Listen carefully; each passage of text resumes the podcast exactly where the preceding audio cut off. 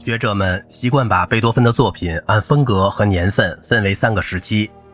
第一时期到1802年左右，贝多芬吸收了他那个时代的音乐语言，并寻找自己个人的声音。他创作了作品十八号的六首弦乐四重奏、几首钢琴奏鸣曲、前三首钢琴协奏曲和前两首交响曲。第二时期到1815年左右，他已经获得了坚定的独立性。创作了包括第三和第八交响曲，为歌德的戏剧《艾格蒙特》配乐，克里奥兰序曲，歌剧《菲戴里奥》，G 大调和降 E 大调钢琴协奏曲，小提琴协奏曲，作品五十九号四重奏，拉苏莫夫斯基四重奏，作品七十四和九十五号四重奏，一直到作品九十号的钢琴奏鸣曲。最后一个时期中，贝多芬的音乐总结来说变得更加沉思和反省。这一时期的作品包括最后五首钢琴奏鸣曲、迪亚贝利变奏曲、庄严弥撒曲、第九交响曲、作品幺二七、幺三零、幺三二、幺三五号四重奏，以及弦乐四重奏大赋格曲。这种时期的划分实际上是根据不同题材的年代而来的，并无不可更改的界限，但却便于对他的音乐进行论述。第一时期，贝多芬在维也纳站稳了脚跟。是由于他在波恩时期雇主的帮助。科隆选帝侯马克西米安·弗朗茨是已故哈布斯堡王朝的约瑟夫皇帝二世和已故利奥波德皇帝的兄弟。奥地利、波西米亚和匈牙利的若干贵族成员也鼓励和支持过他。有一个时期，贝多芬就住在卡尔冯·里希诺夫斯基亲王的一座别墅中，陪同他去参加1796年在布拉格举行的音乐会。这位亲王也在维也纳的宫中主办音乐会。布罗科维茨亲王有一个私人乐队，在维也纳和波西米亚的乡间别墅演出。他购买了贝多芬一些作品和首演权。他和金斯基亲王以及贝多芬的钢琴和作曲方面的学生鲁道夫大公、利奥波德的儿子、弗朗茨皇帝的弟弟一起为这位作曲家建立了一笔年金，以便使他留在奥地利，而不受威斯特伐利亚国王杰罗姆·波拿巴受职的诱惑。贝多芬这一时期和后来时期的许多作品都是献给这些保护人，以及德国波西米亚伯爵费迪南·冯·瓦尔德施坦因和男爵范施维滕的。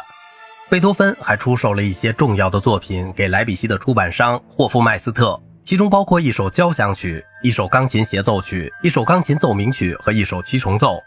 贝多芬在他自己和别人组织的音乐会上演奏钢琴，也教授钢琴，就是以这种方法。他勉强维持住作为一个独立的音乐家和作曲家的生计。前三首钢琴奏鸣曲的主题和处理方法使人回忆起海顿的作品，他们正是献给海顿的。例如，你可以看一看贝多芬在1787年创作的第一首中的柔板，但是这些奏鸣曲全都有四个乐章，而不是通常的三个乐章。此外，在第二和第三首奏鸣曲中，贝多芬用更有力度的谐谑曲代替了小步舞曲。而且从此以后几乎一直这样做。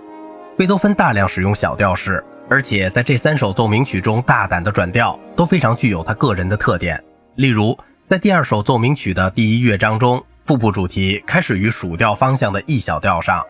最后很快就转调，在一个上行的低音线条上，经过 G 大调和降 B 大调，最后才落在恰当的调性 E 大调上，而完成城市部的结束部。作品七号降 E 大调奏鸣曲特别具有贝多芬的特色，表现在极富表情的广板中有意味深长的休止，在第三乐章的小调三声中部上出现神秘的无穷动的爬音。作品十号第一首和作品第十三号悲怆奏鸣曲均为 C 小调，首尾两个乐章都有暴风雨般的热情洋溢的性质，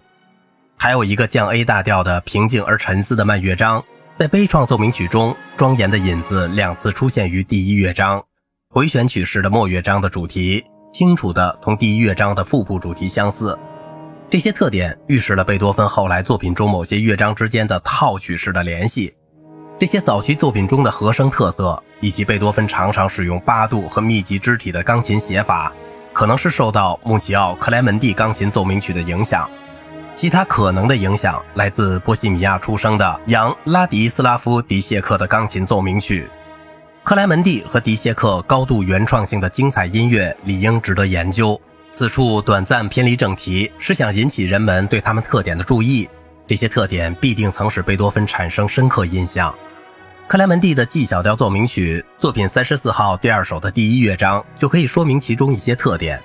该作整个乐章的主题素材极其节俭，它出现于慢速的引子中。该乐章有一个广阔的，几乎是交响性的范围，其中的个人因素和形式上的轮廓，通过非常规的转调、大胆的和声和力度、肢体和情绪的突然转变而增强了戏剧性。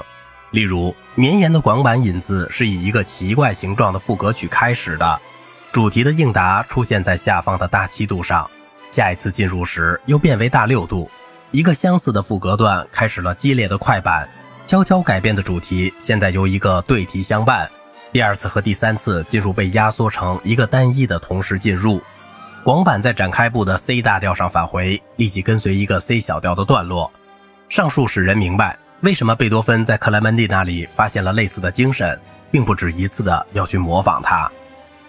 扬迪谢克的降 E 大调奏鸣曲告别，影响了贝多芬，使他在大约十年之后以同一个调写出同一名字的奏鸣曲。但是更为重要的是，我们从迪谢克的作品中可以追溯贝多芬创作作品二十二号钢琴奏鸣曲时的指导原则。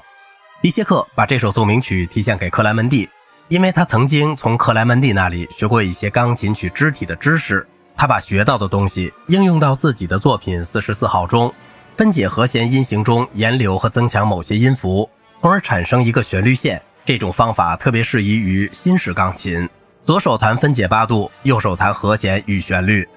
右手弹奏充满倚音的音型，以衬托左手的和弦。弹奏相似的音型，以衬托一个二倍地低音。底谢克也用他的和声技巧大步前进，诸如把持续音、双延留音、单倚音和双倚音结合起来，创造出一个更丰富的调色板。好了，今天的节目就到这里了。我是小明哥，感谢您的耐心陪伴。